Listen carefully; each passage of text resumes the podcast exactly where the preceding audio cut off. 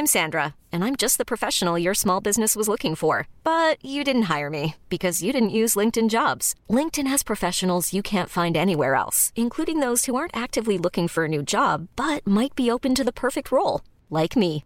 In a given month, over 70% of LinkedIn users don't visit other leading job sites. So if you're not looking on LinkedIn, you'll miss out on great candidates like Sandra. Start hiring professionals like a professional. Post your free job on linkedin.com/achieve today.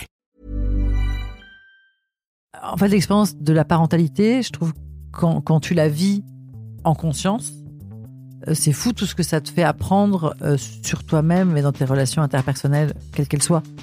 Euh, moi, je sais que je me suis intéressée à la communication non violente en découvrant l'éducation bienveillante. Je, je me suis euh, intéressée, tu vois, au- au- vraiment au respect de l'autre en par le biais du respect de mon enfant. Exécuté par qui Fabrice Florent. Fabrice Florent. Bonjour, bonsoir, bon après-midi à toutes et à tous et bienvenue dans ce nouvel épisode d'Histoire de Daronne, le podcast où chaque mardi à partir de 6h du matin, je donne la parole à une mère pour lui faire causer de son expérience de la maternité sous tous les angles. Je suis Fabrice Florent, je produis des super podcasts d'interviews et de discussions, en tout cas moi je les trouve super, et je crée des contenus. Je fais parler des pères de paternité, des mères de maternité, des gens de leur rapport au succès, je prends des mecs entre quatre yeux pour leur parler de masculinité, je fais causer des gens de leur rapport à l'argent et de plein d'autres thèmes que je vous invite à découvrir en allant sur mon site fabflorent.com, f a b f l o r e n t.com. Si vous aimez cet épisode, vous pouvez aller écouter la bande-annonce du podcast pour en découvrir plus sur mon travail et mes autres podcasts. Si vous aimez mon travail, vous pouvez m'offrir un cadeau en échange en me soutenant financièrement et ainsi me donner un peu plus de sérénité en vous abonnant par exemple à mon Patreon ou en m'envoyant de l'argent sonnant et trébuchant. Allez dans les notes du podcast ou en allant sur fabflorent.com, f a b f l o r e n t.com, donc vous y trouverez toutes les infos. Enfin, si vous aimez ce podcast, vous pouvez vous y abonner, mettre un chouette commentaire et 5 étoiles au podcast sur votre application de podcast préférée et surtout, surtout, surtout, partagez cet épisode et ce podcast autour de vous s'il vous a plu. Je suis sûr que vous connaissez des gens que mon travail pourrait intéresser. Vous pourrez également venir commenter avec mes auditrices et mes auditeurs chaque épisode directement sur mon Discord. Alors Discord, c'est un petit logiciel génial que je vous invite à découvrir, qu'il faut installer sur votre téléphone ou votre ordi. Vous pouvez également me suivre sur les différentes plateformes et réseaux sociaux. Vous pouvez vous abonner à ma newsletter et vous trouverez toutes ces infos pour me contacter dans les notes de cet épisode. Un grand merci d'avance et bonne écoute à vous. Ah, On est reparti. Bonjour. Oula. Salut Noémie. Salut. Welcome back dans l'histoire Ouais. de Daron. Donc effectivement, on avait fait un premier épisode il y a quelques mois euh, où on parlait de globalement de tout ce qui s'est passé avant ton histoire de Daron. Donc euh, vraiment, on était à côté. Enfin, c'était une sorte de De hors sujet. On, appelle ça un pas- prequel, tu vois, dans les dans les dans C'est les- un prequel, bien sûr. C'est ça, oui. Euh, donc, et c'était plutôt en fait vraiment histoire de de désir de maternité finalement. Parce que c'était ça en fait. On a parlé beaucoup de beaucoup de ça. désir de maternité, de non-désir de maternité, d'angoisse, de solutions, de ouais, il y a de plein de choses. Ouais, Donc, plein de choses. Je mettrai un lien dans, dans les notes, hein, comme ça les gens qui n'ont pas sûr. encore écouté, ils pourront aller écouter parce que si vous n'écoutez pas, vous, on va faire des références sans aucun doute. Mais effectivement, tu parlais de plein de, tu parlais de plein de choses. Tu parlais de comment euh, ton envie d'enfant s'était matérialisée dans un rêve qui t'est venu à toi. Mm. Donc, et pour le coup, c'était pas. euh, euh, c'est marrant parce que je crois que depuis qu'on s'est vu, j'ai conscientisé un truc, c'est que euh, c'était pas vraiment une envie d'enfant, c'était une envie de, de vivre l'expérience de mère. Ce qui est Oui, pas pareil, mais t'as tout à fait raison. en vrai. Ouais. Ouais. Euh, et puis parce que tu racontes vraiment ton expérience de mère. Donc, euh, et je trouve que c'est hyper important de le dire, c'est que si vous faites un enfant parce que vous avez envie d'un enfant, sans doute il y a un truc qui. Bah, c'est en tout cas c'est pas la même chose. Après, euh, je pense qu'il y a ni bonne ni mauvaise raison de. C'est Bah, juste, c'est pas, la même expérience. Mais c'est pas la même expérience. Sachez ouais. que l'enfant tôt ou tard décide de vivre sa vie. c'est ça. Et donc, tu as un petit mec Ouais. aujourd'hui qui a 8 ans? Toujours, Euh, Est-ce qu'il a toujours 8 ans? Euh, toujours. oui, toujours. Euh, et euh, effectivement, on s'était quitté parce que tu avais un rendez-vous juste après. On aurait pu faire deux heures d'interview. Donc, merci de, Carrément. merci de revenir. Et surtout, entre temps, j'ai revu, j'ai vu, j'ai pas revu, j'ai vu pour la première fois ton spectacle que tu jouais pas encore à l'époque. Euh, et c'est vrai que d'habitude, je fais pas ça. D'habitude, je vais plutôt voir les spectacles des artistes et c'est incroyable. Donc, ça se joue le dimanche et le lundi, c'est ça? Ouais, tout à fait. Jusque fin décembre? Jusqu'au pour l'instant? 17 décembre. Et là, on vient d'apprendre qu'on était prolongé à partir de janvier. Ok. Au boulevard, au boulevard, au théâtre? Au tête des Mathurins. Mathurin. Voilà, dimanche 20h, lundi 20h30. T'es entouré euh, de trois nanas euh, qui sont des artistes. euh, en fait, Incroyable. c'est incroyable. T'as Ouais. as vraiment trouvé une bande assez géniale et, et tu parles. Enfin, c'est une sorte de manifeste en fait. Moi, je, je le vois comme ça. Tu vois, C'est vraiment. Tu viens raconter plein de choses. Tu chantes pour Ouais. la première fois d'ailleurs. hein, Ouais. euh, C'est une expérience. Ah ouais, ouais, là, je me suis mise en danger, c'est moins qu'on puisse dire. Et euh, tu chantes, tu danses euh, et tu, tu déclames plein de trucs. C'est vraiment, c'est vraiment incroyable. Enfin, en tout cas, j'ai vraiment passé un super moment. Merci. ça Euh, me fait même plaisir. si j'ai j'ai bien entendu euh, parler des chauves, et là c'est très marrant parce que souvent les gens se retournent sur ma pomme. J'ai là bonjour, moi oui effectivement je suis concerné, tout à fait. Mais c'est un dos hein, la calvitie pour les mecs. Hein. Mais un c'est pour ça que j'en dos. parle. C'est très très bien. Il faut en parler parce que tu sais moi je me suis rendu compte que ça m'a jamais posé problème et que c'est souvent les mecs en face de moi qui viennent projeter leur peur de perdre des cheveux, Ouais. de perdre leurs cheveux et tu sais qu'ils me regardent. J'ai d'ailleurs euh, conscientisé ce truc où que les femmes vivent très souvent, on les regarde dans leur décolleté, tu Mm. vois, parce que moi les mecs me regardent euh, Dans la calvitie. euh, Ah ouais. le crâne comme ça. c'est très étonnant. C'est Je fou. comprenais pas pourquoi au départ. Mais moi, je connais un nombre d'hommes euh, incalculables, homo comme hétéro, euh, euh, qui, pour qui la perte des cheveux, si elle a eu lieu, a Mm. été vraiment un life changer. Quoi. Enfin, il y a eu avant et après les cheveux. euh, et c'est des gens qui euh, ont perdu parfois leurs cheveux il y a 20 ans et qui les pleurent encore. Ah ouais, Mais moi, j'ai des potes qui pleurent encore leurs cheveux d'il y a 20 ans. le qui deuil. pleurent euh, leur petit carré bouclé euh, ou leur euh, ah non mais je te jure ou le, le fait de se passer qui ont encore des réflexes tu sais de main dans les cheveux ou de tête en arrière mais je te jure que c'est vrai et le nombre de potes que j'ai qui se sont mis des faux cheveux bah là je te dis Ouais. même pas euh, et qui redoutent la calvitie qui se sont mis à l'époque du Propecia ou je sais pas quoi comment ça s'appelait Ouais, du enfin tous les produits même des produits qui annihilent la libido c'est à dire que les mecs préféraient ne pas ken plutôt que d'être chauve des générations de mecs euh, de, Ouais. de- de mon époque, Ouais. euh, tu vois, pendant 10 ans, c'est Propecia, je crois. C'était un médicament qui annulait, annulait la, la libido en échange de prolonger la période euh, pré-alopécie. non, mais Et c'est ça c'est ça c'est la faute à Bourville, je crois. Non, c'est possible. C'est la faute à Michel Blanc. c'est la, Voilà. c'est la faute à tous ces mecs en fait. Euh, j'ai fait une vidéo moi parce que j'ai tenté de j'ai mis des, des faux cheveux. Ah, Mais comme une. Kian Kojandi? Bah en fait Kian c'est largement inspiré de moi quoi, tu vois, c'est Non, bah ah, si parce qu'il a je l'ai mis en contact avec les gens et tout. Ah, génial Euh, et j'avais caché à tous les gens autour de moi. Ah. Euh, et c'était incroyable. C'est- Donc j'en ai fait une vidéo, mais en fait je me suis fait niquer à mon propre jeu parce qu'à la base c'était une blague parce que moi je suis très à l'aise avec la calvitie Ouais.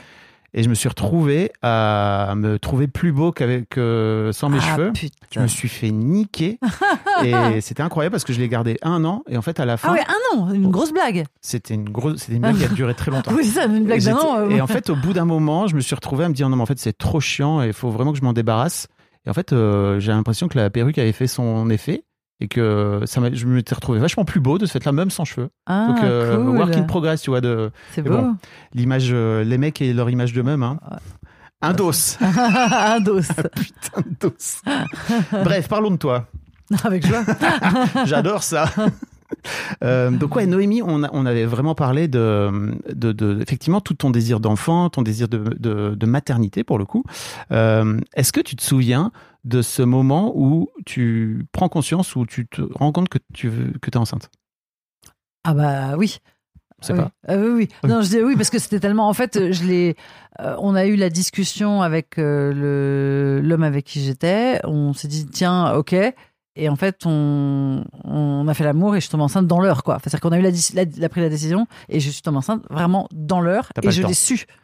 Tu l'as su. Ah ouais, j'ai su que j'étais enceinte. Vraiment, euh, euh, on, euh, on s'est pris et c'était particulier et, et tellement qu'en fait ça nous a épuisés et on s'est endormi, mais vraiment on s'est endormi dans, dans la situation quoi, vraiment tu vois. Encore l'un dans l'autre. Voilà, et on s'est réveillé genre, euh, euh, je sais pas, une heure plus tard euh, en biais sur le lit et là j'ai ouvert les yeux, je me suis fait, Ah je suis enceinte. J'en étais sûre, je me suis dit, en fait on est crevé parce qu'on n'a pas juste fait l'amour, on a fait un enfant. C'est pour ça qu'on est cané, quoi. En fait, on a, il y a une dépense d'énergie euh, vitale incroyable. Et je suis foncé voir mon agenda. Je suis, quelqu'un de très organisé. Et j'ai vu la- le jour. Je fais bon, laisse tomber. Donc je savais que j'étais enceinte. J'ai juste attendu euh, 14 jours pour faire le test de grossesse, enfin pour, pour que- avoir un résultat.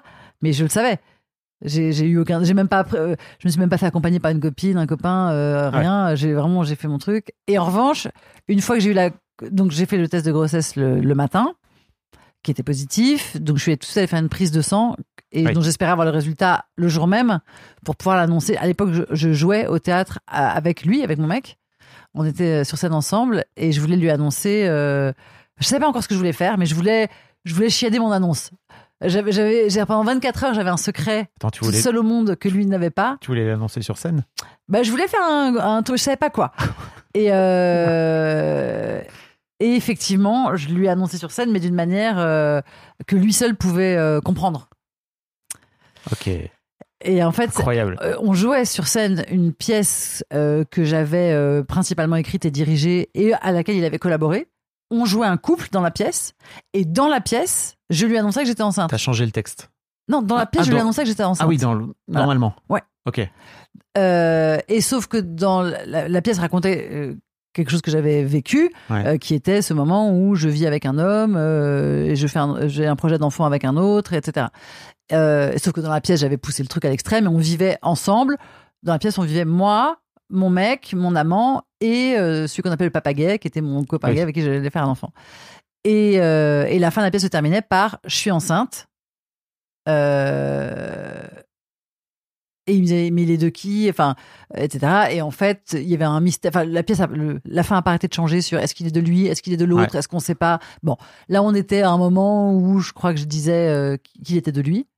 Et sauf que là, j'ai juste changé un micro truc, c'est-à-dire que je me souviens plus des détails du texte, mais j'arrivais la main sur le ventre, il me disait ah ça y est, je disais oui. Euh, et il me disait il est de qui Euh, Et je lui souriais. Enfin, je me souviens. Et là, sauf que là, j'ai rajouté un non mais vraiment. Et je l'ai regardé d'une certaine manière. Je lui ai dit non mais vraiment. Et vraiment, je l'ai vu. J'ai vu son œil euh, partir en, en sucette quoi. J'ai vraiment, il a, il a, il a vrillé. Il a fait comme ça. Et ben, il a, il m'a fait hein?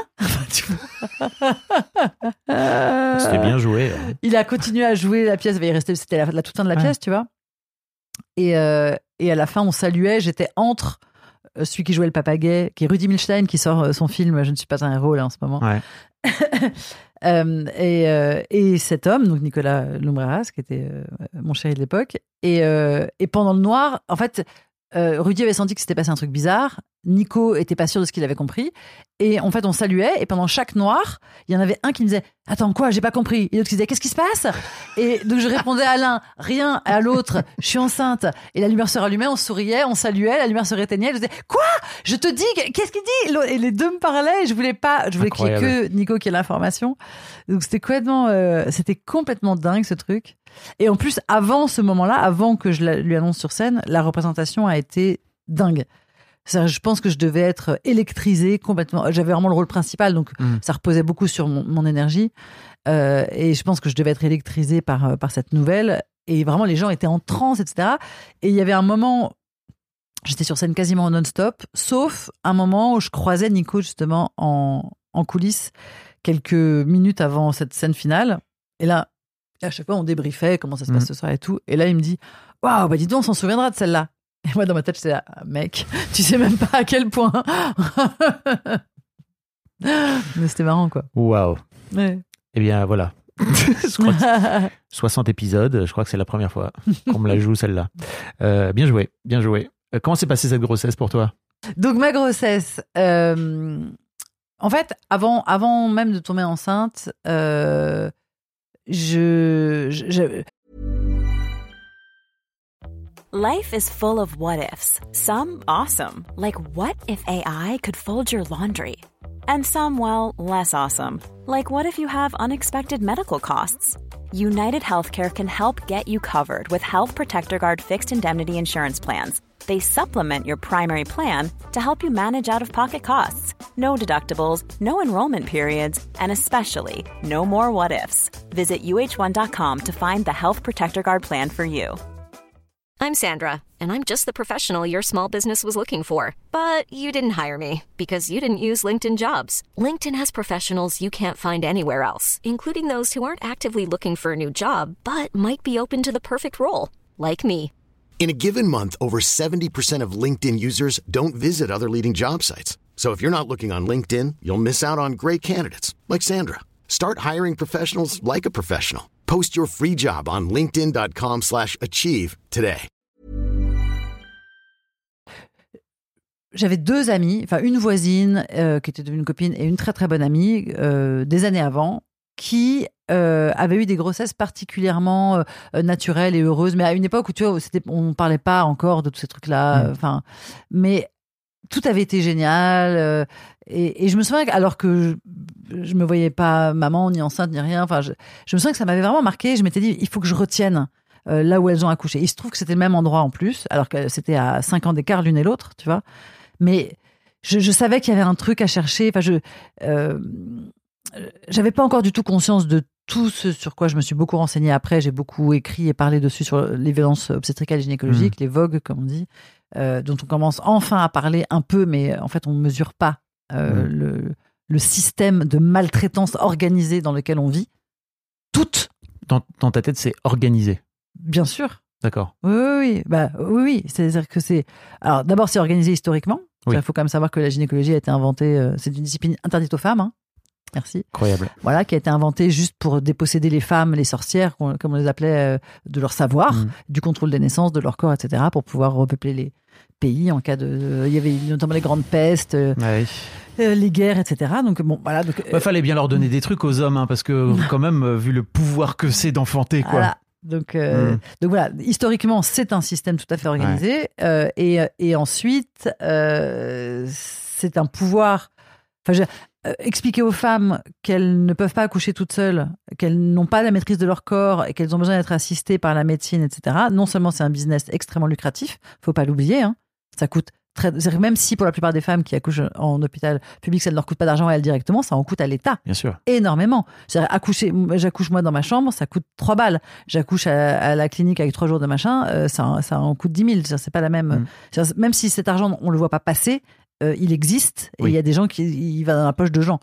Donc, faut pas oublier que c'est un business extrêmement lucratif d'une part et d'autre part, il y a oui cette idée toujours de maintenir les femmes dans une situation de, de, de dépendance, euh, de non autonomie. euh, voilà, être sûr qu'il n'y ait pas un jour où elles décident de plus faire d'enfants parce que Mm, ça mm. serait euh, Ah bah, voilà. c'est la merde. Mais ça, c'est c'est une peur archaïque, ancestrale, euh, inconsciente hein, la quand survie même. de Que, l'espèce, tu veux dire. ouais, ouais, Mm. ouais, que les femmes d'un coup arrêtent de faire des enfants. Et vu comme on les traite, ça semble de plus en plus euh, plausible euh, comme avenir. Donc la peur devient de plus en plus rationnelle finalement, et les moyens mis à disposition pour contrer cette peur de plus en plus coercitifs. Euh, et ça devient vraiment moche. Tu parles de quel moyen, par exemple? Euh, alors j'allais dire les moyens de propagande, tu vois. C'est l'absus révélateur parce que c'est vraiment ça, c'est la désinformation euh, qui, enfin ne serait-ce que euh, les, les, les, les, les produits laitiers, les, les, euh, enfin j'ai- le, le- la, la campagne qui a été faite pour euh, dire aux femmes, enfin, tu sais que très souvent à l'hôpital, tu accouches, tu dis je veux allaiter. Par exemple, euh, et puis t'es crevé un moment, etc. Ton bébé pleure, et ben t'as une infirmière qui, sans te sûr. demander la permission, va prendre le bébé dans ton dos pour lui donner un biberon. Mm. Et après, on te dit, bah, c'était pour le calmer. Sauf que le bébé, évidemment, qu'une fois qu'il a eu un biberon, c'est mort. Enfin, ou ça va être compliqué, tu vas souffrir, tu vas, j'y arrive pas. Enfin, voilà. On À part dans des, justement, des endroits spécialisés euh, qui respectent. Enfin, ce ce qui est absolument dingue, c'est que ça devrait être la norme de respecter le corps des femmes et leur choix. Mm, mm. Et il devrait y avoir quelques endroits qui sont, qu'on voit, euh, qui sont des endroits euh, moutons noirs. Là, c'est l'inverse. C'est-à-dire qu'il y a une liste des quelques endroits, il y en a trois à Paris, euh, tu vois, où tu es assuré que tu seras bien traité et respecté en tant qu'individu. Ouais. Dans tous les autres, tu peux l'être, respecté et bien traité, mais Oui. tu n'en as pas l'assurance. Oui. Voilà. Ouais, c'est toujours le principe du kilo de, du kilo de riz. Il y a un grain de riz qui donne la mort. Bah vas-y, serre-toi. C'est un seul grain de riz. Ouais, ben t'es gentil, je vais prendre des pâtes du coup. Voilà. non mais tu vois. Bon. Ouais, ouais, c'est sûr. Donc oui, oui, organisé. euh, et puis surtout, c'est organisé, que tu peux pas. euh, bon, Il y a un livre que, que je vous encourage à lire. Il faut avoir le cœur bien accroché. Hein, euh, il- puis il date un peu maintenant, mais je pense qu'il est, c'est encore édifiant. C'est le livre noir de la gynécologie. Hmm. J'ai un trou de mémoire sur l'autrice. Euh, mais Je bon, mettrai le, ouais, je mettrai un petit lien. je te remercie. La Et c'est- vraiment, faut avoir le cœur accroché, mais c'est passionnant parce qu'on mesure. Et là, c'est que des faits, que des faits, que des chiffres, que des sources. C'est un, euh, la, la- la meuf, elle est pas, euh, c'est c'est pas comme moi, c'est pas, une- c'est pas une artiste. hein, elle a pas donné son sentiment. Non, non, elle a vraiment fait une étude approfondie sur des milliers de femmes dans différents pays sur plusieurs années, et c'est monstrueux. Hmm. Euh, C'est-à-dire que là, on parle en ce moment du, enfin, du très faible pourcentage de plaintes pour viol qui aboutissent. Je te parle même pas des pourcentages pour Ouais, violences gynécologiques. Elles n'aboutissent jamais. Il y a un mec, le professeur Israël Nizan, par exemple, qui est, qui il t'embrasse. Hein. C'est le chef de clinique de machin. Il s'exprime au nom de. Ce mec a violenté des centaines de femmes qui ont témoigné. C'est écrit noir sur blanc. Des femmes qui ne se connaissent pas de tous âges, de machin, qui disent que ce mec est un tortionnaire. Mais voilà, comme il donne la vie. euh, tu vois, et puis, une fois que tu sors de la clinique avec ton bébé en, en bonne santé, en vrai, t'as pas les idées claires, quoi. Enfin, Mm. tu, tu- dire à la personne qui a fait sortir effectivement l'enfant de, de ton corps euh, euh, qui- qu'il est un, un meurtrier, c'est c'est extrêmement compliqué. T'as envie de lui dire merci parce que t'as le bonheur de ton enfant. Ouais, ouais. Et euh, Et tu vois, c'est un sujet complexe aussi parce que je vois, qu'on- effectivement, on parle de plus en plus des violences gynécologiques, etc. Et c'est super bien. Et en fait, euh, je sais que dans la génération de ma fille, par exemple, tu vois, qui a 17 ans, bah, c'est compliqué pour elle de ce fait-là de se dire, ok, je vais, je vais à l'abattoir, quoi, tu vois. Donc, euh, c'est c'est très complexe aussi de venir dire, non, non, mais il y a des endroits où il faut, où tu peux être Mm. bien, où c'est safe, etc. Et puis surtout, d'inculquer aussi ce truc de, c'est ton, ton corps, ton choix, quoi. Ouais. Tu vois, te laisse pas, te laisse pas bolosser, quoi. mais moi je trouve super qu'elle se dise euh, je vais, enfin que c'est l'abattoir et que du coup elle, elle cherche les endroits euh, Ouais. pour qu'elle y aille pas à l'abattoir parce que c'est- l'abattoir. Mais de ce fait-là, ce, qu'elle, ce que ses copines ont tendance à faire, c'est Ouais. qu'elles se disent, de ce fait-là, on va pas chez le gynéco. Tu vois, donc euh, il y a aussi un truc où ça finit par être un repoussoir, alors que c'est quand même important de, de pouvoir y aller, quoi. Tu vois, de pouvoir prendre soin. Je ne sais même pas Ouais, si c'est si important que ça. Je Bah, crois que si. Euh, en fait, on, euh, on a appris ça aussi récemment. C'est qu'en fait, non, pas Ah, tant que ça. Je veux dire, ok. tant que t'as pas de- déjà tant que t'as pas de vie sexuelle, bon, bah, Oui, ça c'est sûr, ça sert à rien. Ça n'a, voilà. Mm. Euh, et une fois que t'en as une, en vrai, si tout se passe bien. euh, Enfin, je veux dire, les, les frottis, les trucs les de contrôle, fameux- mais c'est à partir d'un certain âge. Ouais. Enfin, je veux dire, euh, jusqu'à un certain point, euh, tu peux ne pas aller chez le gynéco. Euh, Tu vois, la, la contraception, elle peut être euh, maintenant prescrite par une sage-femme, etc. Enfin, je veux dire, euh, Oui, euh, maintenant, les sages-femmes peuvent également mettre et, et retirer des stérilets, faire des frottis. Enfin, euh, Tout à fait. Moi, j'ai pas vu un gynéco depuis euh, depuis 15 ans. Hein. Je, mettrai un lien. Il y a une liste qui s'appelle Ginenco. euh, sur super. internet qui recense en gros euh, Génial. tous les praticiens. Et tu peux mettre un lien aussi vers euh, le groupe Naissance. Le groupe Naissance, qui est vraiment euh, donc un, un groupe, c'est un collectif euh, de. Il y, a, alors, il y a tout, il y a des gynécos, euh, euh, obstétriques, sophro, euh, sages-femmes, euh, infirmiers, infirmières. Il y a vraiment tout, tu vois, tous les métiers autour de la naissance. Et c'est que des gens qui ont en commun de s'être révoltés contre la manière dont c'est pratiqué en France et euh, qui disent bah non, nous, on veut faire ça autrement. Bien, merci. Et tu vois, tout à l'heure, tu disais la différence entre vouloir un enfant et vouloir être mère. Mm. Bah, il y a eu un. Dans le cadre de la gynécologie, c'est pareil, il y a eu un autre. euh, Il y a eu un, un, un shift, un. Changement. Hmm, un- une, un- une dérive, Ah, Voilà. Une dérive du même ordre entre. Avant, on parlait par exemple de euh, salle d'accouchement. Maintenant, on parle de salle des naissances. Hmm. Comme si un enfant pouvait naître sans qu'une femme accouche. Et en fait, ce changement de terminologie, euh, il change complètement aussi la manière de voir les choses. C'est-à-dire qu'en fait, la femme qui accouche, tout le monde s'en fout. Du moment que l'enfant naît Hmm. vivant, tout va bien. Tout va bien. Que la femme derrière ait été éventrée, euh, qu'on lui ait dé- découpé la chatte à vif, euh, qu'on l'ait mal recousue, qu'on lui ait fait une révision utérine, qu'on l'ait Mhm. humiliée, qu'on l'ait... On s'en bat les couilles. C'était une salle de naissance et un enfant est né. Donc c'est un succès. Alors que si on reparle de salle d'accouchement, bah d'un coup, on se dit ok, et la parturiente enfin, Comment c'est passé pour elle? C'est quoi son expérience? Comment elle Ouais. va? Parce qu'en fait, que le bébé naisse, ça c'est un peu la base. Ça, on sait faire. Mais c'est après s'occuper de nous derrière qui pourrait être sympa. Bah, ça va, ouais. Vous pouvez vous démerder toute seule, à vous recoudre toute seule la chatte, les meufs, là, après tout. Hein. Coucher. Euh, on a digressé un peu, mais Ouais, euh, c'est un peu- c'était intéressant. Euh, mais Mais donc, effectivement- tout ça pour dire que quand j'ai su que j'étais enceinte, enfin que tu as commencé à passer la grossesse, donc j'avais ce, ce- ce Mm. truc-là en tête. Et, euh, et donc j'ai tout de suite euh, recherché ça. Non, c'est pas vrai. J'ai pas tout de suite recherché. J'avais oublié. t'avais non, oublié. J'avais oublié. Je suis tombée enceinte. Je me suis dit ah, merde. euh, qu'est-ce que qu'est-ce que je vais faire? Qu'est-ce que je Ah veux, oui. etc. Et j'avais jamais, j'avais pas de projet de naissance, comme on dit. Donc euh, tu vois, projet de naissance. Ça n'existait pas trop à l'époque, non? Je t'emmerde. Non, mais il y a 10 piges. Huit- Bah, huit euh, ans, si, ça existait les projets de naissance vrai il y a 8 ans. C'était à la mode, j'en sais rien. moi, J'ai l'impression qu'aujourd'hui, c'est à la mode. Non, c'était le début, Viens pas me effectivement. dire je t'emmerde comme ça, c'est une vraie question. J'ai l'impression que tu disais, ah, bah, ça existait pas en 39-40. Ouais, allez. ça va, mais ça c'est ton problème à toi, pas, c'était pas euh, du tout en rapport avec ma question, wesh. Wesh. Mais euh... non, je m'étais jamais posé la question. Et donc, je me suis dit, ah merde. euh, Et comme je savais pas ce que je voulais, la seule chose que j'avais retenue, c'est À la seconde où t'es enceinte, réserve ta place en maternité parce que c'est, sinon c'est pris d'assaut, Ouais. tu trouves pas de place. Et donc j'avais, j'avais réservé dans les deux, les deux opposés. J'avais réservé genre à la clinique euh, de la Muette dans le 16e euh, pour faire une césarienne programmée comme Madonna et, euh, et m'arrêter de bosser trois jours et tchac tchac. Enfin voilà, genre pour qu'on sorte l'enfant de moi et que la médecine s'occupe de moi et que tout soit aseptisé, que je vois, je vois pas le truc passer Mhm. quoi. Et j'avais euh, réservé de l'autre côté au Bluet, je crois, euh, euh, en mode euh, euh, truc naturel. naissance, je vais etc. accoucher dans l'eau, Ouais. etc. en mangeant du tofu. Bon.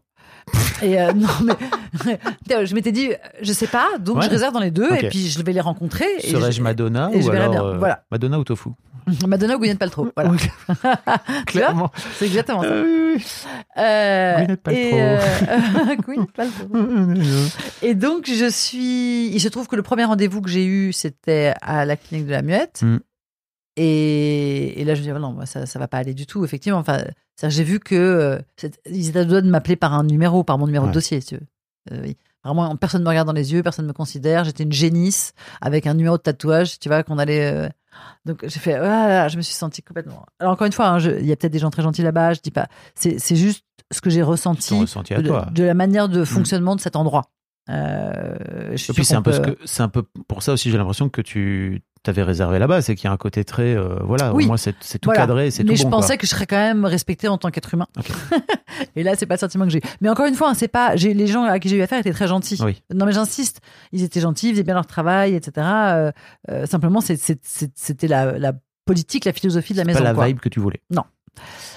Du coup, je mettais tous mes espoirs sur les bluets. Et là, je suis arrivée là-bas. Effectivement, j'ai senti que c'était très différent. Mais, tu vois, d'un coup, on- donc je remplis le dossier. Déjà, je vois euh, les trucs en rose et en bleu. euh, et quand la maman, euh, donc je vois Mhm. qu'on parle un peu comme à une, à une demeurée quand même. Donc, je suis pas fan du truc. Euh, mais, mais encore une fois, tout, tout le monde très gentil. Et là où je comprends qu'en fait, ça va pas être possible, euh, c'est au moment où je dis donc, euh, ok, le projet de naissance, donc euh, qui va m'accoucher, machin, etc. Et là, je comprends que la personne qui va me suivre pendant les neuf mois de grossesse et avec qui je vais échanger et, et bâtir ce fameux projet, bah peut-être ce sera pas elle qui m'accouchera. Hmm. Et là, il y a un moment où je fais comment ça? Et là, la dame me dit, bah euh, oui, euh, on a des, enfin, euh, on a des services. euh, si votre accouchement dure plus de 8 heures, bah, c'est sûr que vous aurez un changement d'équipe euh, euh, entre. Si- mais c'est-à-dire, enfin, on parle de, mon accouchement, on parle de, est-ce qu'il n'y a pas, euh, bah euh, non, on a une vie, nous. Ok. Et ensuite, je dis, euh, et donc on voudrait, je voulais que le, papa puisse évidemment dormir là, être présent, vivre tout, etc. Elle me dit, ah non non, les papas sont pas autorisés. je dis mais pourquoi? Bah imaginez s'il est nu quand on entre. Je dis parce que vous comptez entrer sans frapper? Voilà. Donc là, si tu veux, il y avait toute l'infantilisation du système euh, hospitalier médical que On je n'a pas idée d'accoucher en Tout le- 39-40 quoi. vois, ça. non, mais tu vois, je me suis dit, Ouais. et là encore une fois, la dame était très gentille, tous les gens étaient très gentils, mais voilà, c'était des gens qui, euh, que ce soit euh, à gauche comme à droite, à l'est comme à l'ouest, des gens qui ne remettaient pas du tout en question le système Mm. et qui, euh, voilà, qui, donc je me suis dit, ok, c'est impossible. Et là, je me suis souvenu de ces deux copines, euh, etc. Et j'ai cherché et je suis tombée sur le groupe Naissance. Euh, donc je suis allée sur, dans une réunion d'information. Et là, c'est pareil. Que tu choisis qui va s'occuper de toi, mais la personne te choisit également. Ok. Euh, C'est-à-dire que tu vois, parfois tu peux aller voir quelqu'un qui va soit euh, pas te sentir, soit dire bah, je, en fait je serai pas disponible à vos dates, il y a un trop gros risque que je sois pas là pour vous. Enfin bon.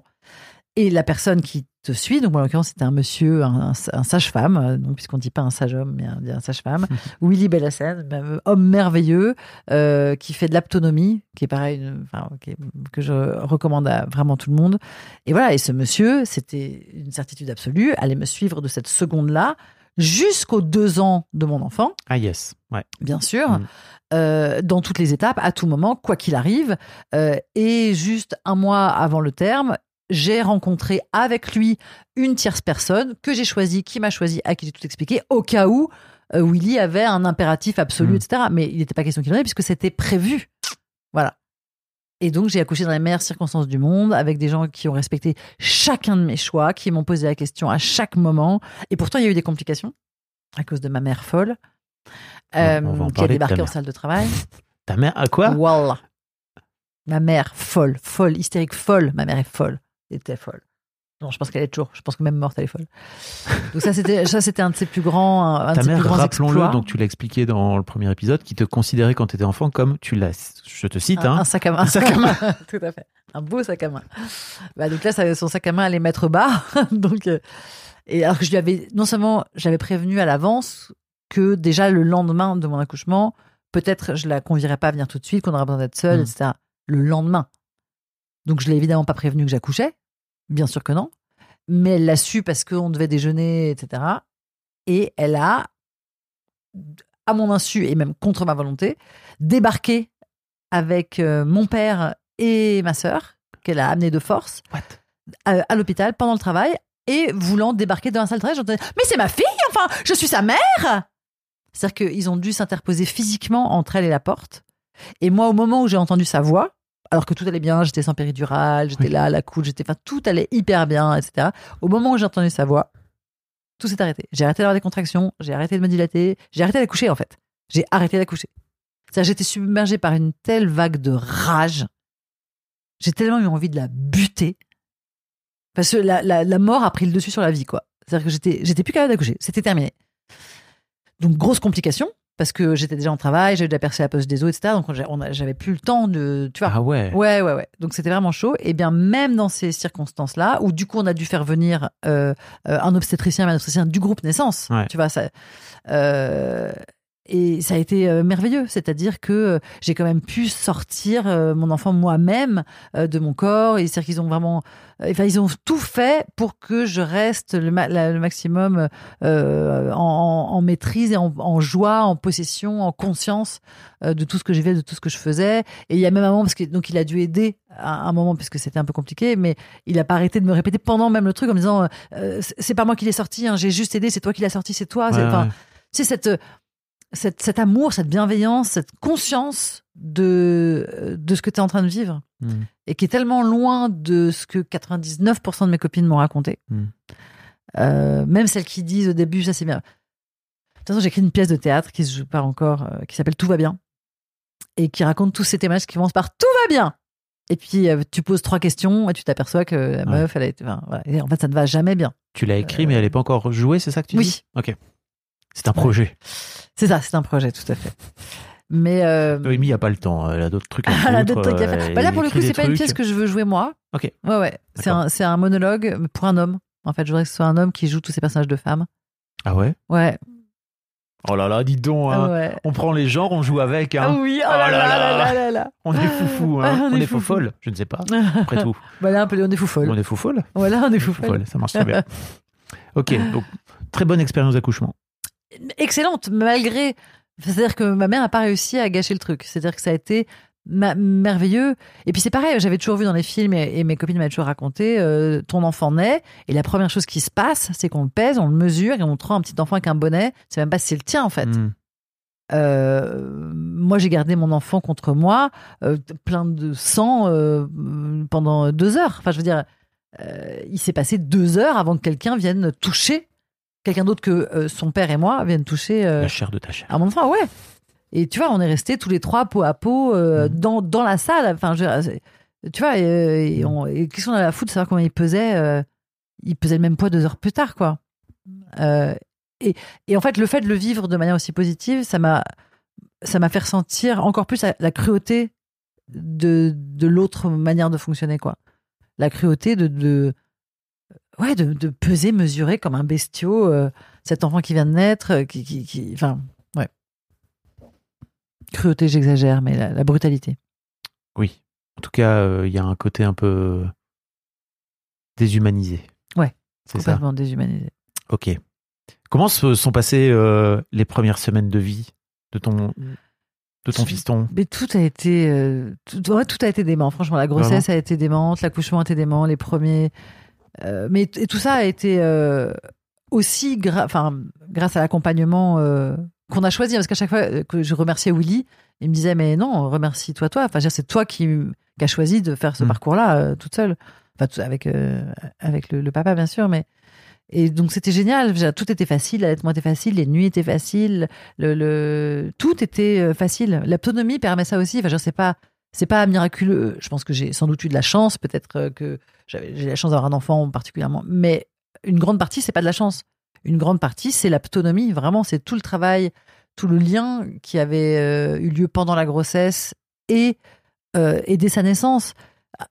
Un truc tout con, mais tu sais, euh, sur le fait de, de s'asseoir, par exemple, pour un, un bébé ou de tenir sa tête ou des choses comme ça, qui est toujours un enjeu. Voilà. Mm. Et en fait, il m'avait fait faire un, un test. Il me dit bah, si, tu, si ton enfant est sur le dos, que tu lui prends les mains et que tu le tires à toi pour l'asseoir, tout ce que tu lui montres, la seule chose que tu lui indiques, que tu lui montres, c'est qu'il ne sait pas le faire tout seul. La seule chose qu'il vit, son expérience, c'est qu'il a besoin de toi pour s'asseoir. Hmm. Si tu lui présentes tes doigts, qu'il les attrape avec ses mains, et que tu fais un tout petit mouvement qui l'invite, et tu verras que ton enfant va de lui-même plier Mm. les bras, tirer et se redresser tout seul. Et là, ce qu'il va comprendre, c'est comment on fait pour se redresser. Et effectivement, j'ai fait l'expérience, mais je, je- donc j'ai aucun mérite. Je ne l'ai pas inventé l'expérience. J'ai juste refait ce qu'il m'avait indiqué. Et effectivement, on a un enfant qui, qui tenait assis, euh, enfin, qui a tenu assis tout de suite, qui a tenu sa tête tout de suite, qui a fait ses nuits tout de suite, qui a jamais eu peur ni du noir, ni de l'absence, ni de. Tu vois, il a, il a bientôt 9 ans, il, a, il est jamais malade, il n'a jamais été malade, du bois. Mais euh, il est, tu vois, il a jamais les bronchiolites, les machins, je sais pas ce que c'est, Mm. euh, les, les reflux, je sais pas ce que c'est. Euh. Euh, et je pense pas que ce soit que de la chance. Je pense que c'est. Vous étiez tous les deux détendus aussi par rapport à la parentalité? Par À la rapport à cette expérience? parentalité, je sais pas, mais à lui, à l'enfant, à ce qui se passait là, oui. Mm. Ouais, on était, on se faisait confiance à fond l'un l'autre. Euh, les deux prenaient vraiment leur part. Vraiment, tu vois, parce que donc j'ai allaité assez longtemps, euh, enfin plusieurs, euh, enfin tu vois, sept mois, mais euh, dans le but de pouvoir picoler, je, je tirais mon lait, et je le congelais, mais du coup ça permettait au père de donner des biberons de mon lait. Ouais. tu vois? Donc c'était donc du coup euh, même ça c'était partagé. Alors que je, je- alors que c'était mon lait on partageait aussi le- ça. Tout était très ouais ouais très très partagé très simple de mon point de vue. Alors je, je pense que ça serait il acceptera jamais mais ça serait super intéressant d'interviewer le papa et je pense qu'il n'aurait pas du tout le- la même Je- expérience le même ressenti Je lui ai lancé des petites perches, mais il m'a pas répondu. hein, dans le premier épisode. mais, euh, mais moi, moi j'ai eu l'impression, enfin, je peux pas dire, je me suis jamais sentie aussi euh, euh, femelle dans tout ce que ça a de plus noble, aussi humaine, aussi archaïquement humaine, aussi ancestrale, aussi. euh, euh, ah, j'avais l'impression d'être. euh, Hein? Mammifère un peu, animal? C'est ça quand tu dis femelle, il y a un ouais, truc un peu. oui, mais justement, je dis pas parce que je- au contraire, j'avais l'impression de quelque chose de de d'encore plus divin, plus divin, un truc, euh, enfin euh, divin au sens Gaïa, euh, de Ouais. la déesse de la terre, un truc. Ouais. J'avais l'impression d'être connecté à l'univers entier, à toutes les femmes du monde, à la terre elle-même, à la matrice, à, à que, enfin, j'avais l'impression, euh, je me, je me suis jamais sentie aussi puissante, aussi belle, aussi pure, aussi, enfin un truc, un, peu, Ça devient d'où un peu fou, Ça devient d'où mais je sais pas. Parce que pour moi, je- je- j'entends tout ce que tu me racontes, hein, tu vois. Et il y a un truc. Euh, pour moi, pour moi, l'un des trucs qui couille aussi dans les Ouais. relations hommes-femmes, tu vois, c'est que bah, les mecs ont pas du tout la même, euh, la même connexion à ça et ont Bien pas du tout le même rapport à la paternité et d'une manière générale à la parentalité. Parce que j'ai l'impression qu'il y a un truc en toi là qui, qui, a, qui a grandi, qui a, Ouais. Ouais, qui s'est réveillé, révélé, ouais. mais qui- démarre euh, jour 1. Enfin, tu vois, tu racontes, euh, quand tu racontes comment tu es tombée enceinte, comment tu es devenue enceinte d'ailleurs, est-ce que tu es vraiment tombée Euh, Il y a un truc euh, incroyable, tu vois, dans ton récit, de, tu l'as su tout de suite, quoi. ouais. Il y a un truc de d'ouverture, et c'est marrant parce que j'ai déjà entendu des femmes me raconter ça, d'ouverture dans ton rapport au corps et de d'écoute de, toi-même, d'introspection, etc. Que, alors moi, je t'avoue, en tant que mec, je suis en train de découvrir là, maintenant, à 45 piges, quoi, tu vois. Cool. Bah, cool, mais tard quand même. c'est bien 45. Bah, non, mais tard, tu vois, c'est- c'est-à-dire que juste, c'est, je vois le travail qui a, que j'ai dû faire pour en arriver là, déjà. C'est une ouverture de ma boule. Là où toi, j'ai l'impression que c'est même pas, ça, ça t'est tombé dessus. C'est-à-dire que j'ai un peu l'impression aussi qu'il y a un truc d'ouverture. Mais effectivement, c'est on a on a l'avantage de notre inconvénient, c'est que nous, avec le cycle menstruel, on est connecté à notre corps en permanence. On a notre corps se rappelle à nous. euh, on sait on sait quel moment, on sait qu'il s'est passé 28 jours. On sait qu'il s'est- on a une notion du une notion du corps, de la corporalité qui, est radicalement différente de la vôtre, euh, parce qu'on fait cette expérience euh, d'un coup des douleurs, du sang, enfin du sang qui commence, du sang qui s'arrête, euh, enfin tu vois, de la, enfin, de la puberté, de la ménopause, des cycles, des règles, de l'ovulation. Plus tu grandis, enfin moi je sais quand j'étais jeune je sentais rien, mais maintenant je peux te dire exactement quand j'ovule. Euh, je peux te, je peux te dire à quel moment de mon cycle j'en suis exactement, Euh, même s'il est décalé, même si machin, je sais, je connais mon corps, je sais, euh, euh, voilà. Et puis ré- récemment aussi, ça, ça a été un truc, j'ai découvert la cup. Oui. C'est-à-dire qu'avant, pour, mais ça, c'est, je La trouve coupe ça, menstruelle. la coupe menstruelle. Mais pour moi, ça va dans le même sens. C'est-à-dire qu'avant, pour moi, les règles, c'était un truc sale euh, que je comprenais pas, que je Mm. mesurais pas. Il y avait un tampon, je l'enlevais, je le jetais, ça puait. Voilà. Maintenant, je sais exactement quelle quantité de sang, je sais quelle couleur il a, je sais quelle consistance il a, je sais quelle odeur il a, et je m'aperçois que c'est beau, que c'est que Mm. c'est que ça sent bon, que c'est, enfin, que c'est pas, c'est tout sauf sale, que c'est divin, que c'est euh, magnifique, et et hum, et ça change tout. Et ça, ça a commencé avec la grossesse, ouais ce, ce truc de connexion au- à son propre corps où d'un coup c'est pas c'est pas un simple véhicule c'est Ouais. pas un... en fait c'est toi tu es ton corps quoi et il te parle. Tu il te dit des trucs vraiment il t'informe de plein de choses. En plus moi j'ai un corps très très loquace. Je somat... non mais je somatise énormément. C'est-à-dire que je me fais vraiment tu vois des plaques des boutons des trucs des Ah, machins yes. des petites maladies des petits mais à chaque fois qu'ils disent exactement ce qu'il faut dire au moment où il faut le dire. C'est incroyable. C'est-à-dire que à chaque fois que je suis tombée malade vraiment, euh, je me suis aperçue que ça faisait six mois que mon corps m'envoyait tous les signaux dont Mhm. j'avais besoin pour faire ce dont j'avais besoin pour ne pas tomber malade. Et parce que je les ai pas écoutés, je suis tombée malade. Et résultat, euh, je- ça fait des années que je tombe plus malade parce que maintenant j'écoute mon corps. T'écoutes. Ouais. Ouais. Et je donc je vais avoir euh, comme tout le monde une petite machin, mais ça me dure. tu vois, j'ai plus, euh, j'ai- plus ce, ce- je suis plus victime de mon corps, quoi. Je- Ouais. Genre comme si, qu'est-ce qui se passe Ah bah d'un coup il m'arrive ça, d'où ça vient? Non, C'est-à-dire que j'ai une forme de compréhension du truc. quoi. Et ça, t'as la sensation que c'est la maternité qui était un peu un déclencheur? Ouais. Ok. Ouais, Ah, clairement.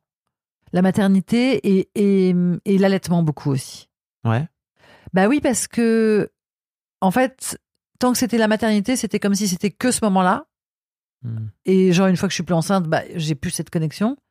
Et là, le, le fait d'allaiter, ça a permis de faire le, de tuiler cet état incroyable avec ma vraie vie, celle qu'elle est continuée après, ma vie de femme euh, qui est pas enceinte éternellement.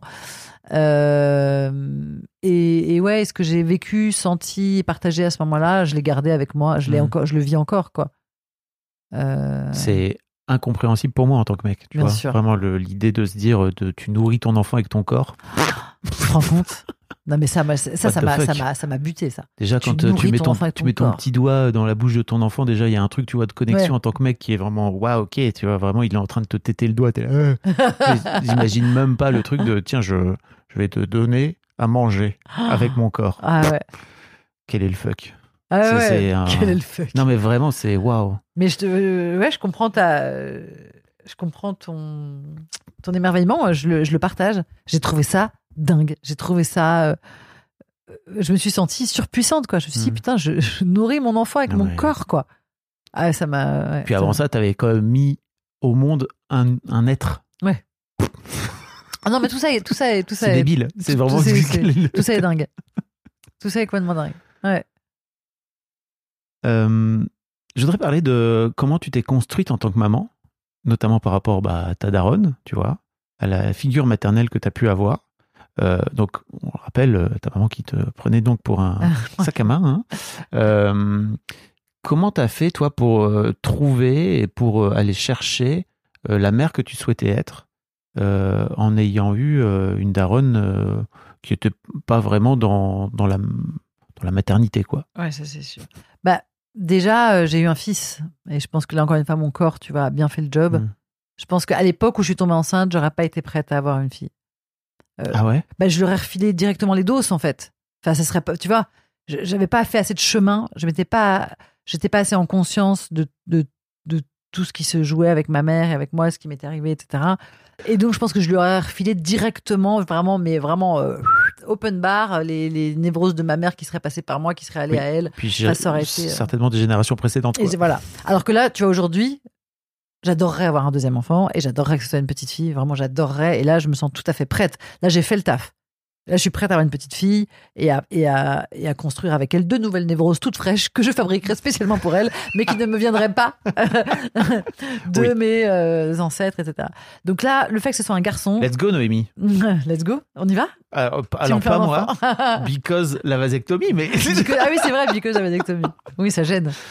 Alors, euh, oui, c'est tout le concept. hein, c'est ça. C'est ça. C'est tout le concept. Ça me permet. C'était le but. Mais euh, donc, en de tout pas cas, là, être avec- obligé de faire un enfant comme ça au milieu d'une interview, quoi. Tu vois, oh là là. Bon, bah d'accord, bah viens. Toutes les femmes me demandent, euh, ok, faut voir arrêter, quoi, tu vois. Pardon. Je. Mais donc voilà, là c'était un petit garçon et ma mère n'avait jamais eu de Mm. fils, moi non plus. Euh, donc il y avait un truc, euh, il y avait, bah, mon père n'avait jamais eu de fils non plus. Euh, Enfin, il y avait un côté, tu vois, euh, voilà. Ça c'est la première euh, chose qui m'a beaucoup aidé quand même à pas reproduire. La deuxième, c'est que même si j'en étais pas là où j'en suis aujourd'hui, j'avais quand même fait beaucoup de travail. Et la troisième, c'est que j'y suis pas du tout arrivée. J'en suis encore loin. Enfin, je suis pas du tout. Tu vois, je suis encore perpétuellement en train de m'interroger sur la mère que je suis, euh, avec les fantômes de mes parents au-dessus de ma tête, en disant oh, bon sang, bon sang, pourvu que je sois pas en train de reproduire à mon insu tel ou tel schéma, ou euh, pourvu que je sois pas en train de créer un nouveau schéma tout aussi délétère en essayant de faire l'inverse, ou pourvu. Mais tu vois, je passe mon temps. Enfin, après, c'est par période aussi, tu vois, par. euh, mais euh, tu vois, par exemple, là, c'est une. Donc, euh, ma, ma mère a été, euh, a été violée, j'ai été violée. Je ne sais pas pour ma grand-mère, mais Mhm. a priori très certainement. Et, et voilà. Et donc, cette psy, comme plein d'autres que je connais, me disent de toute façon, enfin, ça se reproduit, c'est un. Mhm. Enfin, j'attends qu'on. C'est héréditaire. Et donc, d'un coup, je me suis dit, Ah mais euh, mon fils. Et, je suis- et d'un coup, je suis là, mais qu'est-ce que, ok, qu'est-ce, qu'est-ce, qu'est-ce que je suis en train de lui transmettre malgré moi? Enfin, est-ce que j'ai fait le travail à temps? Est-ce qu'il n'a pas en lui euh, Enfin, tu vois, dès que je vois chez lui des choses que je ne comprends pas, euh, enfin, Comme quoi, par exemple? Tu vois, par exemple, il. euh, Donc, j'ai le sentiment. euh, tu vois, que, que, que- En plus, il est enfant unique. Donc, j'ai le sentiment vraiment qu'il a eu. Et qu'il a toute l'attention et tout l'amour et tout l'écoute euh, dont un enfant devrait avoir besoin. Et pourtant, je vois, j'ai repéré ça depuis quelque temps, il, il ment beaucoup. Mhm. Il invente des trucs. Tu vois, il dit Tu sais que j'étais le premier à faire ça, etc. Et, en fait, ça me terrifie parce que je me dis Ah, Mais s'il s'il ment, s'il a besoin de se raconter ça, qu'est-ce que ça vient penser? C'est quoi la blessure? Qu'est-ce que je lui ai pas donné? Qu'est-ce qui lui manque Ah pour qu'il ait. Ah, je devrais pas me poser des questions. Non, mais c'est beaucoup, coup- c'est beaucoup de pression. Ouais, oui, mais ça, c'est ça, c'est c'est- ouais, ça, c'est c'est- c'est tout le temps. C'est effectivement dès que je vois, enfin, dès que je vois des choses qui pourraient le faire souffrir Hmm. euh, dans ses comportements, euh, je me dis qu'est- qu'est- qu'est-ce que j'ai merdé, qu'est-ce que j'ai, euh, tu vois, ou alors même quand moi je vais pas bien, euh, je vais, euh, je vais pas bien, ou j'ai ou j'ai des comportements dont je suis dont, dont je suis pas fière, ou enfin, tu vois, Mhm. je me dis, euh, enfin, j'ai toujours en tête l'empreinte que je risque euh, de laisser. T- Toujours. Ah ouais, mais ah, mais toujours. Mais c'est négatif dans ce que tu racontes. Euh, Parce qu'il y a plein de trucs très oui, positifs aussi. mais tu du coup, j'y pense moins parce que c'est parce Ah bah que oui, c'est pas voilà. Mais Autant prendre que, enfin, je, que non, noir, hein. je m'en inquiète pas. Non, je pense que je suis une, je pense vraiment que je suis une bonne maman. Non, c'est pas vrai. En plus, il y a plein de choses où je me dis ah bah quand même, je lui aurais au moins donné ça. Il y a plein de trucs où je me dis où je suis super fière. Euh, il y a- pardon, il y a plein de trucs, tu vois, notamment il, il exprime hyper bien ses émotions. Ah Euh, oui, tu ouais, ouais. dans le premier épisode. Ouais, là, il dit, trop bien. et puis il arrive même à, incroyables. à- à- tu vois, à discerner. Euh, tu vois, quand il pleure, il sait s'il pleure de colère, ou s'il pleure de tristesse, ou s'il pleure de peur. Eh, Non mais, 8 ans, les petits mecs. t'imagines? Ah C'est ouais. un cadeau de dingue. Et euh, voilà, donc il y a plein de trucs comme ça où je suis hyper fière. Je me dis, moi, je ai quand même donné des outils. Je ai- donc, euh, mais il y a aussi plein de trucs où je suis super inquiète en me disant, en fait, je suis à peu près certaine d'avoir de bonnes intentions, mais en vrai, je suis tellement fuckée quand même, même si Mais on l'est tous. plus ou moins non. Non, plus ou moins. Bah, franchement, sérieux, hein, je te promets, ça fait donc 70 épisodes d'Histoire de Daron, 160 d'Histoire de Daron. Je crois que j'ai dû interviewer 4 ou 5 personnes où je me suis dit, putain, mais en fait, il n'y a pas de problème. Non, mais entre pas de problème et fucké, Non, mais on, ouais, tu vois ce que je veux dire? Bah, Heureusement on est que tous tout- fuckés. Non, vraiment. Et puis, euh, et puis en fait, moi, ça, ça- Moi, je suis plus fucké non, que mais toi. ça, me- ouais, ça me blesse d'entendre ça. Ah ouais? Ben oui, parce que non, tout le monde n'a pas été violé enfant, Oui. tout le monde n'a pas eu euh, une mère euh, psycho. euh, euh, Enfin non, tout le monde n'a pas vécu ce que j'ai vécu. Il y a des choses, des gens qui ont Mm. vécu des trucs bien pires, et il y a plein de gens qui ont vécu des choses aussi terribles. Mais non, on n'est pas tous aussi fuckés. Désolé. c'était Non, pas- je t'en prie. Non, non, mais c'est- En fait, pas- c'est pas pour. Je me doute bien. C'est pour pas ça pour que je minimiser euh, ton vécu. Mais du coup, c'est ce que ça fait comme comme impression. Ouais, tu vas te dire, on est tous pareils et tout. euh. Ce que je veux te dire, c'est que. Enfin, en tout cas, moi, c'est un truc dont je me rends compte là aujourd'hui que mes filles sont grandes, ça y est, elles ont 17 et 15 ans, tu vois. C'est que. Bah là, tu vois, par exemple, ma fille aînée, elle a dit euh, écoute, je veux plus trop. euh, L'école, ça me gonfle un peu là. Elle est censée passer le bac à la fin de l'année. Et tu vois, avec sa mère, on s'est appelé, on s'est dit bon, alors, quel est le plan de bataille? Et en fait, euh, bah ça y est, c'est un enfant, c'est un adulte, c'est une personne à part entière personne. très bientôt, quoi, tu vois. Et qu'est-ce que tu veux qu'on fasse? À part juste lui dire, bah écoute, c'est ta life. T'as l'air tout ému. Ah bah grave, parce que ça me fait chier, tu vois. Je me dis, bah effectivement. Et merde, qu'est-ce que j'ai raté? Bah en vrai, je sais pas. Tout ce que je sais, c'est que, a priori, et je crois que c'est un peu le cas de ton fils, c'est qu'on lui a filé le plus de, de, de billes possibles et d'armes possibles pour que, en fait, elle finisse par trouver sa voie, quoi, tu vois. C'est ça. Et en fait, sans aucun doute, c'est pour ça que je te disais, mais il y a des trucs positifs aussi, c'est que j'ai vraiment l'impression que tu dis, ouais, quand même plein de trucs. Ouais, en fait, sans doute, tu vas créer d'autres schémas, tu vois, mais en fait, en attendant, ton fiston, il a, il a une daronne incroyable. J'espère. Merci. bah, je crois, en fait, en vrai. Enfin, je veux dire, par rapport à vraiment au reste du monde, quoi, tu Oui, vois. oui, bien sûr. Par rapport à la mienne, ne serait-ce que. Bah, et déjà rien que ça. Non, non, mais je suis pas, je suis pas du tout dans la flagellation. J'ai pas du tout l'impression que je suis. euh, euh, mais j'ai effectivement des moments euh, d'inquiétude et parfois des moments d'angoisse Ouais. Sur euh, ce que je lui transmets malgré moi, tu vois. Hmm. Euh, C'est pas le but de la parentalité? le but, c'est-à-dire? Bah, hum, en fait, ce que je trouve assez fou, c'est que je me dis, plus tu transmets des trucs à tes enfants euh, qui vont t'amener peut-être, qui vont peut-être lui amener des soucis, tu vois, que tu- auxquels tu vas être confronté toi plus tard en tant que parent, euh, plus ça te permet peut-être de régler d'autres- choses en toi? Ouais. Oui, sûrement. Sûrement, sûrement. Mais, euh, mais d'ailleurs, il y a eu des, certains moments où euh, donc mon fils traversait des, des, des périodes un peu, un peu difficiles euh, et, et une psy que je consultais m'avait dit Mais foutez-lui la, la, enfin, la paix, je vais vous traiter vous et ça va régler son problème à lui. C'est, son seul problème, c'est vous. Tu vois. Et effectivement. T'as tellement euh, raison. mais c'est vrai que je, je- je crois que c'est jusqu'à 7 ans, il me semble, que les deux inconscients de la mère et de l'enfant sont totalement liés. Ah ouais et Oui, il ils sont totalement pour eux. Il n'y a pas de, tu Hmm. vois. euh, C'est l'âge de raison. Après, il finit par devenir un, Et après, ça, ils un commencent à être se. voilà. Mais t'imagines jusqu'à 7 ans, tu partages ton inconscient. Et en fait, pour quelqu'un euh, comme moi, comme plein de gens qui ont besoin de contrôle, de dire putain, tout ce qui est inconscient et que je suis en train de transmettre malgré moi. T'as besoin de contrôle? euh, oui, bah oui, oui. Oui, c'est rassurant le contrôle. Bah ouais. Mais c'est quand même le. Je trouve que c'est quand même le, le truc le plus dur, c'est de vouloir avoir besoin de contrôle quand t'as un enfant, en fait. ah bah c'est mort. Parce que ce- ce- cette personne va t'échapper. Ouais. Mais, euh, mais c'est vrai que ce que tu dis. euh, parce que voilà, ce que tu viens de dire, ça me faisait penser à- aux relations euh, entre adultes qui sont les mêmes, en fait, où on Mhm. a ce besoin de contrôle très souvent, et en fait, c'est la pire chose, et on n'a pas à contrôler un, un être humain et tout. Mais, mais en fait, l'expérience de la parentalité, je trouve, quand, quand tu la vis en conscience, c'est fou tout ce que ça te fait apprendre sur toi-même et dans tes relations interpersonnelles, quelles qu'elles soient. Euh, Enfin, moi, je sais que j'ai, j'ai, j'ai, je me suis intéressée à la communication non violente en découvrant l'éducation bienveillante. Je, je me suis euh, intéressée, euh, tu vois, au, vraiment au respect de l'autre en par le biais du respect de mon enfant. Hmm. Euh, enfin, respect, c'est-à-dire respect de euh, ses émotions, ses ressentis, ses choix, ses goûts.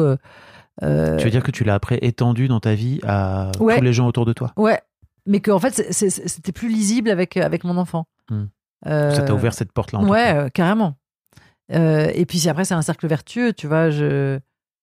Le nombre de fois que tu réponds, euh, à- euh, mets-toi en pyjama, euh, j'ai pas envie de me te mettre en pyjama, mets-toi en pyjama. Et en, enfin, et en fait, tu t'aperçois que non, c'est vrai que c'est pas nécessaire. À part si tu veux que ton enfant t'obéisse, mais dans ces cas-là, euh, t'es pas un parent, en fait, t'es un maton. Bon, on a- notre génération a été pas mal élevée là-dedans. Donc quoi? Bah, d'avoir. Enfin, nos parents avaient envie que qu'on, les- qu'on leur obéisse. Oui, c'est ça, voilà. Ouais, oui. ouais. Et donc, voilà, mais sinon, enfin, le- je me suis rendu compte qu'il y a plein de demandes que je fais à mon enfant que je remets pas en question parce que je suis le, le parent, qui en fait sont. S'il a pas envie de se mettre en pyjama à ce moment-là, effectivement, il y a des trucs, tu discutes pas. Te brosser les dents, euh, Mm. euh, ranger ta chambre, passer à table, débarrasser, être Prendre gentil. ta douche en tant que petit prendre mec. ta douche en tant que petit mec, voilà.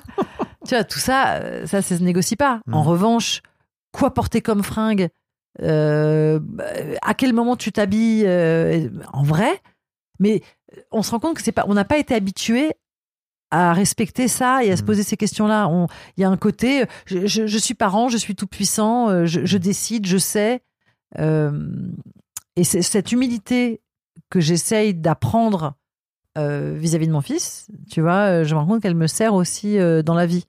Ah, D'un coup, me dire, ok, alors, vas-y, pardon. A priori, j'étais pas d'accord, j'ai eu un élan, mais vas-y, redis-moi ce, ce que tu dis, je vais essayer d'écouter vraiment et d'entendre ce que tu dis, pas tu ce que j'en ça pense. à 8 ans. Oui, Rends-toi compte.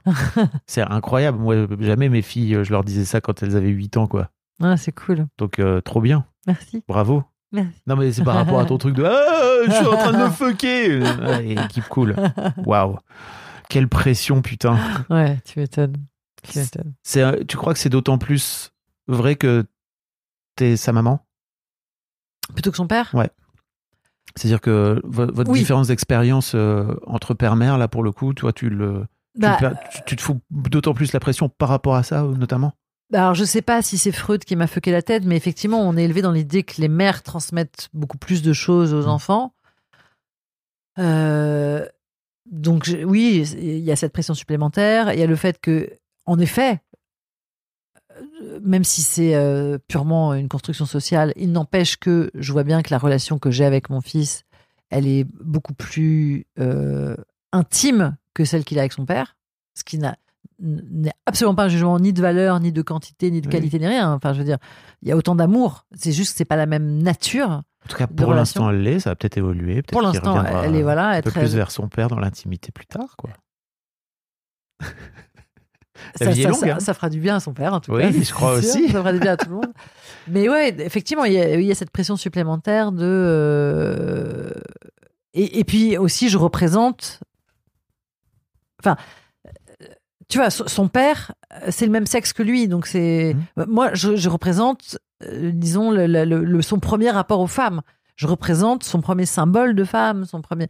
Donc oui, c'est- c'est aussi une énorme responsabilité. euh, Enfin, vois, je me dis, euh, je, ouais, je, je reconnais, j'y pense tout le temps. J'y pense tout le temps, même quand tout va bien euh, dans nos relations, et c'est ce qui est le cas euh, 90% du temps. Mais tu vois, euh, je me dis, Ah, euh, j'espère que, je suis pas en train, enfin, j'espère que que je suis pas en train de, oui, de laisser des traces qui euh, Oh là là. dans ces relations futures euh, avec les femmes. Non, j'ai une vie fatigante. hein. J'espère qu'il ne deviendra pas un tueur en série de ma faute. Mais Voilà. c'est ça, voilà. Non, mais Et bien sûr, c'est à ça que je pense, entre autres. c'est vraiment, tu penses à ça tout le temps C'est vraiment là, en permanence? Oui, Hmm. ouais, en vrai, oui. Parfois, euh, c'est plus ou moins. Parfois, c'est pas du tout douloureux. Parfois, c'est même gai. Parfois, mais en vrai, je, je n'oublie jamais la responsabilité euh, de parent que j'ai. Jamais. C'est-à-dire, je suis pas seulement quelqu'un, je suis pas seulement l'adulte garant de sa sécurité. Oui. Je suis la personne qui l'éduque. Je suis la personne qui euh, qui lui offre le premier modèle de sa vie. Je suis la personne qui, je suis l'exemple. Je suis, enfin, je, je n'oublie jamais euh, ça. Mais, mais et je trouve ça magnifique, hein. Oui. Euh, mais j'avoue, je l'oublie jamais. Non. T'arrives Je- à ne pas oublier ta vie de femme? À mettre de Oui. côté, tu ah, vois que sans problème. Ouais. Alors ça, pour le coup, j'ai. C'est dur, hein Bah, C'est- alors moi, ça va. Ah oui, oui, oui, je- Ouais, bizarrement, j'ai un vrai truc euh, un peu, euh, un peu schizo, quoi. Enfin, je suis vraiment euh, Non on off. Alors moi j'appellerais ça équilibré, mais bon, t'appelles ça qu'il aussi. Non, tu- t'as raison, disons équilibré. Non, parce Mais que non, je- euh, pour le coup, quand, quand il est pas là, il est pas là. oui. et, et tu crois que c'est le fait de, de vivre euh, divorcé, c'est enfin divorcé, séparé, en tout cas, euh, qui a permis ça, d'avoir ce truc de semaine A, semaine B, là Non, d'abord, on fait pas semaine A, semaine B déjà. Non, mais Oui. de- donc déjà, il y a pas, il y a pas ce truc-là vraiment. Et en plus, non, je me souviens même avant. euh, en fait, il- euh, très souvent, maintenant, j'ai complètement fait la paix avec ça parce que je trouve ça très bien. Mais avant, exemple, je, Oh je l'avais oublié. Ça, il m'arrive, je peux oublier mon fils. Je peux Tu passer, dire bah, je peux passer pas y des, penser des heures, des jours sans y penser. Et j'avais oublié. Qui était là Ouais, je l'ai oublié. Et tu culpabilises Au ça- début, je culpabilisais de ouf, genre Oh, j'ai oublié mon enfant. Et maintenant, non, plus du tout, parce que je vois bien que c'est au contraire, ça veut dire que je suis dans l'instant présent. Et quand je suis, euh, euh, notamment, euh, enfin, quand je suis dans, dans l'amour, Hmm. dans l'amour ou dans la création, euh, dans l'amour, dans la création, je pense pas du tout à mon fils. Hmm. Mais pas du tout, du tout, du tout. Il est vraiment. ouais, ouais. Et puis, et d'ailleurs, c'est parfois. Enfin, je sais quand il vient me voir quand je travaille, euh, je suis dans mon bureau, je suis à mon bureau par exemple, et c'est un temps où j'avais dit, bah là, je, je suis pas disponible, je travaille. Par exemple, il y a la nounou, ou à l'époque il y avait son Mhm. père, mais il vient quand même me voir. Euh, je, je- Tu n'es pas dispo. Non. Tu lui as dit en même temps. Et je lui dis, ouais, ouais, je dis que je suis pas, enfin, je préviens à l'avance et je confirme. C'est-à-dire qu'il n'y a pas de, et je suis pas capable de switcher. Et si il vient me, me- jusqu'à me faire sortir, je vais être très très mécontente. Ok. Ouais. Donc t'es pas dans le sacrifice. Pas du tout. Non. Non, pas du tout. Ok. Et ça, parfois, ça me fait culpabiliser aussi. Oui. J'allais te dire. Et alors? Hein, Bah Mm. bravo la mère indigne. Ouais, parce que je suis là, jamais dans le sacrifice. Ouais. Je suis toujours dans le dans le don, c'est-à-dire qu'évidemment, je vais toujours lui donner la plus belle part, Mm. euh, faire attention qu'il est euh, froid, enfin qu'il est chaud avant que j'ai chaud. Enfin, Mm. euh, il va toujours passer avant, mais je me sacrifie pas. Tu vois, je vais pas. Euh, S'il a chaud, ça va. Je vais pas avoir froid pour qu'il ait très chaud. Hmm. C'est incroyable. non mais sérieux? C'est vrai? Bah ouais. Non mais le nombre de nanas que j'ai interviewées qui ont 55 ans, leur gamin est parti, elles sont là, bon bah maintenant il va être temps de penser à moi. Et c'est dur, tu vois, parce Ouais, que ouais. c'est un saut dans le vide euh, qui est abyssal. Parce qu'en fait, pendant 20 ans de leur vie, elles se sont littéralement oubliées, quoi. Ouais. Mais pour faire un truc après, tu vois, elles sont, elles sont Ouais, contentes aussi d'avoir euh, été maman et tout, mais tu vois, pour le coup, Mais, elles euh, n'étaient que maman. Ouais. Et ça, c'est canon. C'est un truc que je crois qu'il faut dire aussi aux femmes, quoi. Et en plus, mais ça, ça vient plutôt de mon expérience perso, c'est que plus vous allez euh, équilibrer votre vie, euh, plus vous allez aussi euh, laisser de la place euh, aux darons Ouais. pour euh, s'occuper, pour euh, prendre soin et pour euh, se faire chier, quoi, tu vois. aussi, hein, parce que c'est pas forcément toujours marrant, quoi. Ouais, ouais. Mais c'est vrai que j'ai, mais même, tu vois, sur les activités, euh, genre le, le parc, ça m'a, ça m'a saoulé. J'y suis pas allée, quoi. Mhm. J'ai pas fait le parc. Enfin, vraiment, c'était au-dessus de mes forces. Ouais, ouais. Trop d'enfants. Non, trop, trop de désœuvrement, quoi. De désœuvrement. Ah bah, je suis là, je suis au parc et j'ai vraiment, j'ai l'impression que je suis, que je suis en pré-mort, quoi. Enfin, Ah ouais. Ah ouais, ouais, pour moi, il y a un truc, il y a, on est, ouais, ouais, euh, c'est, ouais, il y a quelque chose de, ouais, ouais, il y a un truc de l'ordre de l'antivie dans le parc. euh. Oui, oui, je sais pas. Ben, en fait, tu peux pas, en fait, t'es condamné, il y, a- il y a quand même un, un, un- un- une- la microdose de danger qui fait que tu ne peux pas le quitter, tu peux pas t'absorber dans ton bouquin. Hmm. Sinon, autant euh, rester chez toi et l'envoyer au parc tout seul. Hmm. Enfin, tu peux pas t'absorber dans ton bouquin, sinon tu serais pas au parc. Euh, et donc passer ce temps à surveiller cet enfant qui fait des jeux dans lesquels tu ne peux pas rentrer physiquement, hein, Mm. parce qu'il faudrait peser 12 kilos. Euh, là, qu'est-ce que je- tu fais Tu ne partages rien, voilà. Mm. Tu partages rien. Ah, c'est marrant, parce que moi, j'ai vraiment des souvenirs de Ah cool de parc. d'avoir aidé, d'avoir, euh, tu vois, Ah aidé oui, à grimper, machin. euh. Bref, mais c'était Ah oui, canon. Ouais, non, il y a- non, moi j'ai pas réussi. Ouais, je comprends. Ouais. Et puis Tu- pareil, les jeux, les films, Ouais, c'est ça, j'allais dire. Est-ce que tu, tu joues avec de ce que des jeux qui me qui plaisent aussi. Donc là, par exemple, on joue aux échecs de ouf. On joue aux échecs de. Vraiment, il me bat maintenant. On joue au backgammon. On joue. euh, Oui, t'es pas, vois. t'es pas, encore une fois, pas dans le sacrifice. Non, pas dans le C'est-à-dire, moi, je sacrifice. veux. Je préfère qu'on passe un moment cool tous les deux, qui nous fasse Mhm. plaisir à tous les deux. Tu vois, par exemple, il y a eu la mode des défis nature. Ouais. Et les défis nature, c'est pareil, ça m'ennuyait trop, quoi. Donc je l'ai fait au début, voilà. Et puis vraiment, je lui ai dit, écoute, non, vraiment, ça, ça, ça m'ennuie. Je passe pas un bon moment, euh, ça m'ennuie. Trouvons un jeu qui nous plaît à tous les deux. C'est comme ça qu'on a trouvé les échecs, d'ailleurs. Euh, parce qu'on a cherché un jeu qui nous plaisait à tous les deux. Trop bien. Ouais, ouais. Et les, les histoires, pareil, je lui lis pas un livre qui m'amuse pas. Ok. Ouais. Trop, c'est trop cool.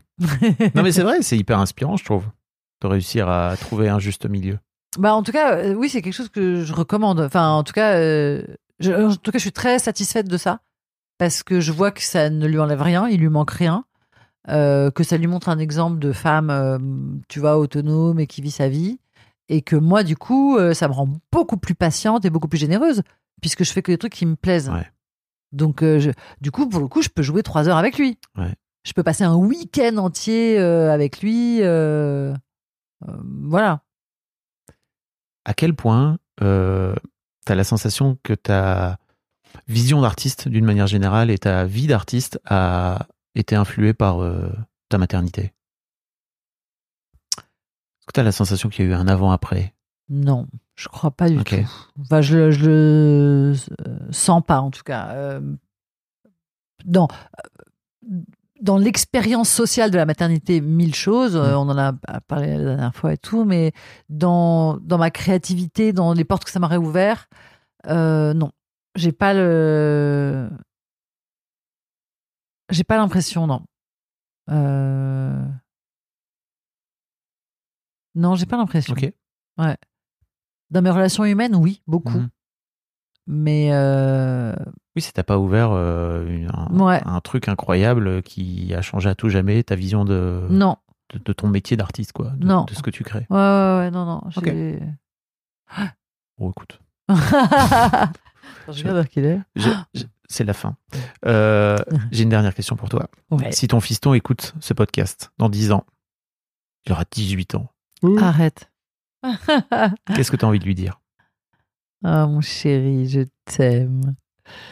Ah, je t'aime. Euh, bah, si t'as 18 ans, euh, j'espère que t'es heureux. J'espère que t'es euh, indépendant, autonome affectivement. Euh, et j'espère que tu prends soin des autres. Voilà. Bah, C'est bien, c'est top. Euh, merci beaucoup, Noémie. merci, merci à toi, c'est un plaisir. Bravo vraiment. pour tout ce que tu fais. Merci pour ces deux épisodes, pour ces deux heures que Ouais, tu trop que cool. as consacré à Histoire de Daron. C'est trop cool. Euh, je mettrai tous les liens pour aller suivre ton travail dans les notes Merci. de cet épisode. Et puis, bah, franchement, allez voir. euh, allez, allez te voir, j'ai envie de dire. c'est- Ouais. va, va te voir. allez voir Noémie sur scène, c'est incroyable. C'est vraiment un super moment. Merci beaucoup. Merci à toi. Un grand merci à vous d'avoir écouté jusqu'au bout. Pensez à rejoindre le serveur Discord pour venir commenter avec le reste de ma commu. Je vous trouverai tous les liens dans les notes de cet épisode. Et si mon travail vous plaît, je vous rappelle que vous pouvez m'offrir en échange un peu de sérénité en vous abonnant à mon Patreon ou en m'envoyant de l'argent en vous munissant de votre CB. Vous trouverez tous les liens dans les notes de cet épisode également. Bonne fin de journée et j'espère à très bientôt pour un nouvel épisode de podcast.